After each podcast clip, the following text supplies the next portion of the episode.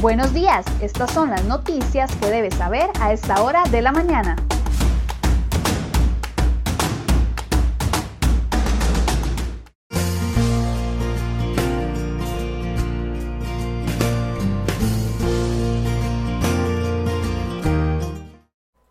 Martes 20 de octubre, muy buenos días, muchas gracias por acompañarnos en una edición más de CR Hoy Noticias. Damos inicio de inmediato.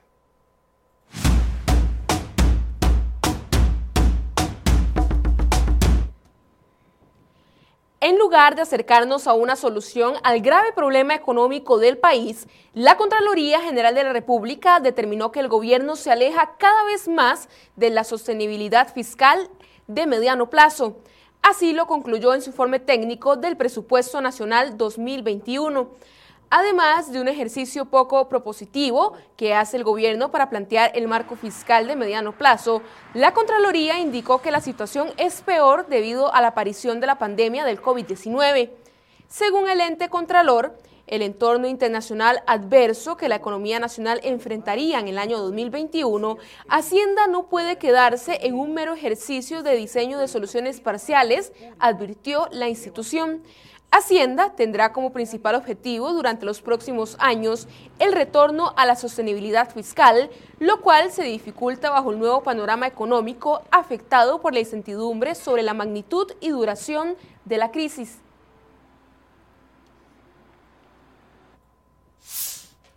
Y hablando del presupuesto del próximo año, diputados de distintas agrupaciones políticas criticaron al gobierno por hacer maniobras para tratar de bloquear un millonario recorte al plan de gastos del 2021. Las críticas la formularon los legisladores de Liberación Nacional y Nueva República. Carlos Ricardo Benavides calificó como el colmo que Casa Presidencial organizara una estrategia para tratar de descarrilar las mociones de la oposición que pretenden recortar el presupuesto en casi 358 mil millones de colones adicionales para el próximo año. Benavides advirtió que el gobierno atiza a los sectores para que impidan recortes a un presupuesto basado en deuda. Además, dijo que es un descaro y que los recortes vendrán aunque no los quieran. Las reacciones se dan tras darse a conocer que el Ministerio de la Presidencia, el ministro Marcelo Prieto, giró órdenes a las instituciones para oponerse al recorte del gasto. Presidencia envió el domingo por la noche una instrucción a todas las instituciones públicas para tratar de descarrilar 150 mociones presentadas por Liberación Nacional, la Unidad Social Cristiana y Nueva República.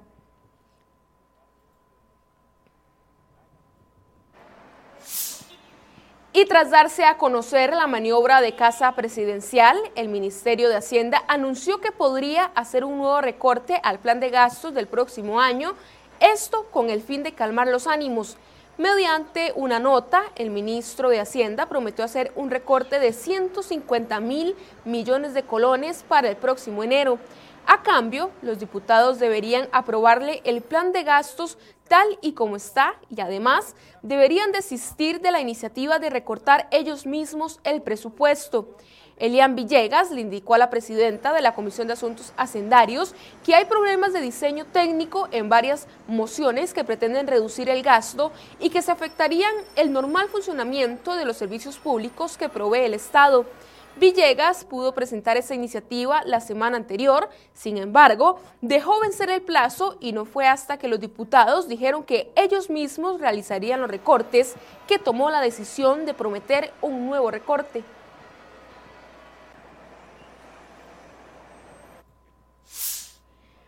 Para los años 2021 y 2022, los empleados del sector público no contarán con el pago del plus salarial de anualidades. Esta semana inició la aprobación de los diputados en segundo y último debate del proyecto de ley que recorta este incentivo salarial para los funcionarios públicos en los próximos dos años. El proyecto elimina el pago de anualidades al Poder Ejecutivo, ministerios, órganos desconcentrados, Poder Legislativo y Judicial, así como el Tribunal Supremo de Elecciones. Además, este no es el único proyecto que se ha acelerado en la Asamblea Legislativa. Los diputados socialcristianos y liberacionistas presentaron una moción que busca dispensar de trámites a la iniciativa de ley La propuesta es liderada por el social cristiano Pablo Heriberto Abarca y se opone la fracción del PAC. Justamente Abarca y el diputado liberacionista Roberto Thompson estarán hoy a las 8 de la mañana en Enfoques para hablar sobre el tema que pretende reducir el marchamo del próximo año.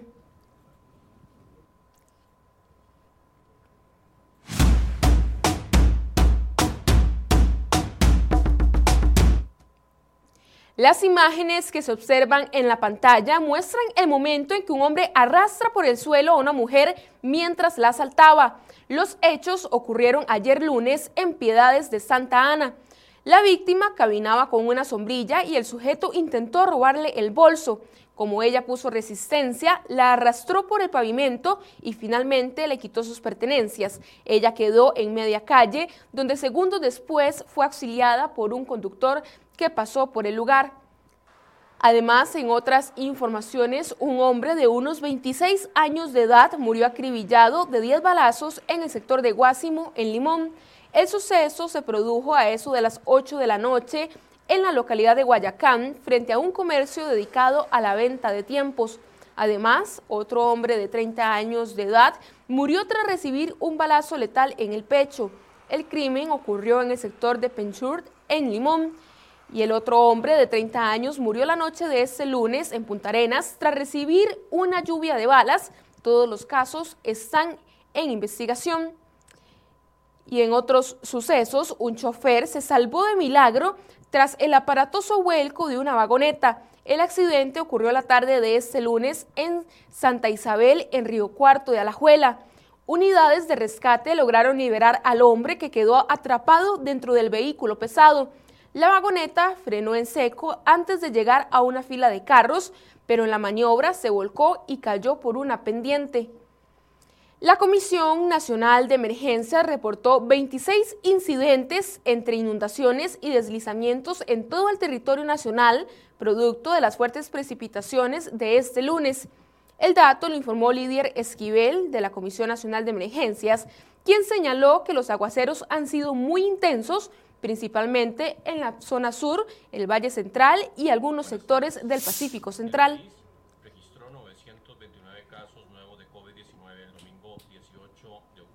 Siete menores contagiados con COVID-19 se encuentran internados en el Hospital Nacional de Niños. Según indicó Olga Arguedas, directora del centro médico, dos de ellos están en la unidad de cuidados intensivos y uno de los menores tiene solamente un año de edad. Entre el domingo y lunes se sumaron 1.561 pacientes nuevos con el virus. El Ministerio de Salud confirmó 11 muertes el domingo y para el lunes un total de 10. La sumatoria de fallecidos en el país ya llegó a 1.204 personas durante la pandemia. Además, se reportan 59.580 personas recuperadas, 550 personas están hospitalizadas y de ellas 214 están en cuidados intensivos. Esta semana, Costa Rica alcanzaría los 100.000 contagios.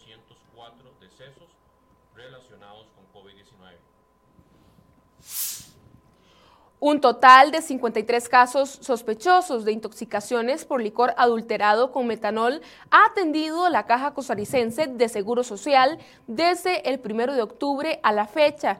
Se trata de cuatro hombres y nueve mujeres con un rango de edad de 22 a 79 años.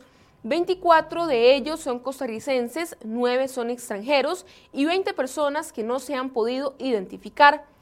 La doctora Elenita Ramírez, epidemióloga de la subárea de vigilancia epidemiológica, explicó que el metanol es un alcohol tóxico para el organismo porque el hígado no lo puede procesar. Estas intoxicaciones tienen una tasa de letalidad del 43%. En otras noticias relacionadas con la caja, 1.272 funcionarios de esta institución de diversas zonas del país se unieron a la manifestación de este lunes en San José, afectando varios servicios de la institución. Esto pese a que las huelgas en el sector salud son ilegales y por eso la caja anunció que tomará medidas disciplinarias.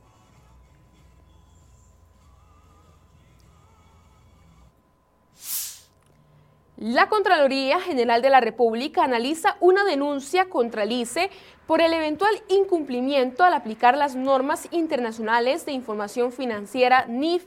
Por ahora, la entidad contralora determina si puede investigar el caso debido a que debe valorarse si el tema corresponde al ámbito de competencia de la Contraloría. Además, el pasado 14 de octubre, la Sala Constitucional dio por finalizado un proceso judicial a raíz de una acción de inconstitucionalidad en contra de un aumento que disparó los salarios de al menos 45 puestos gerenciales hasta un 30% en el Poder Judicial. Dos magistrados usaron un tecnicismo para evadir el cuestionamiento por el alza salarial, aparándose en la ley orgánica del Poder Judicial, que los beneficiaría económicamente. Un ciudadano de apellido Delgado logró que magistrados de la Sala Constitucional condenaran por segunda ocasión al gobierno debido a que considera una inacción frente a las manifestaciones y bloqueos los reprendidos son el ministro de Seguridad Michael Soto, el director de la Policía de Tránsito Germán Marín y el ministro de la Presidencia Marcelo Prieto. El ofendido alegó que por más de dos semanas se quedó atrapado en presas por los bloqueos.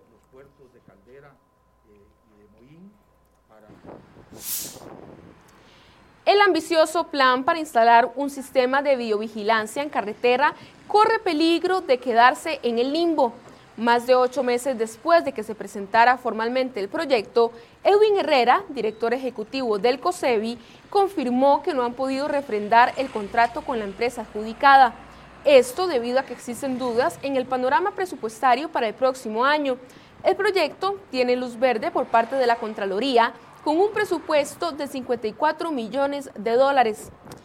Pese a que entre agosto y septiembre se reportó un avance considerable en la fase constructiva del proyecto de modernización de la Ruta 32 entre Río Frío y Limón, los porcentajes de progreso aún están lejos de lo deseado.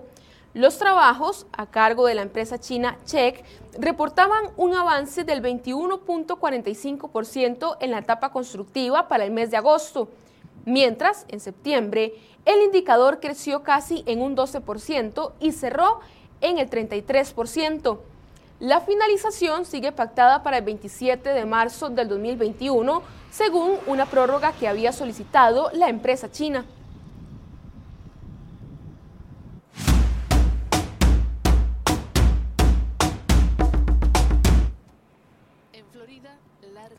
Las votaciones en el estado de Florida, en Estados Unidos, presentaron largas filas para votar. Los colegios electorales de la mayor parte del estado ya han abierto, como lo permite la ley, dos semanas antes de las elecciones. Miles de personas acudieron el primer día y soportaron esperas en algunos puntos de hasta hora y media y de hasta tres horas en el centro cerca de la costa de Florida.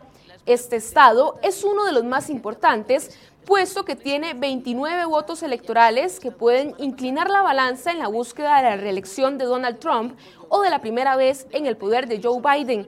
Los candidatos saben que su papeleta es decisiva, en especial para Donald Trump, quien sin los 29 votos electorales de Florida lo tendría muy, muy difícil para mantenerse en la Casa Blanca. Las elecciones presidenciales estadounidenses tendrán fecha el próximo 3 de noviembre, en las que se celebrará la ocasión número 59, en la que se elige al jerarca de la Casa Blanca.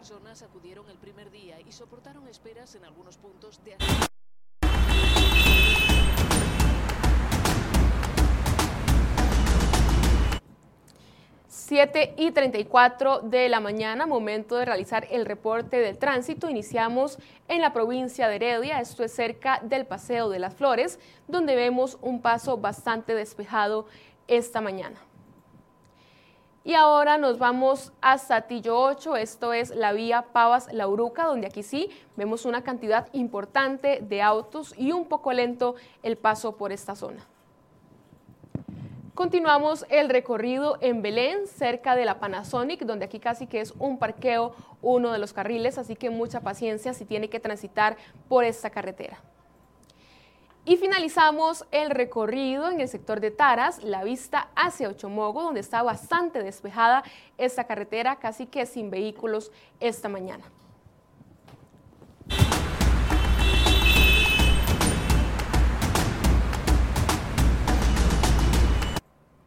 Llegamos al final de esta edición de CR Hoy Noticias. Lo invito a sintonizar el programa Enfoques a partir de las 8 de la mañana aquí en la cuenta de Facebook de crhoy.com. Que tengan un excelente día.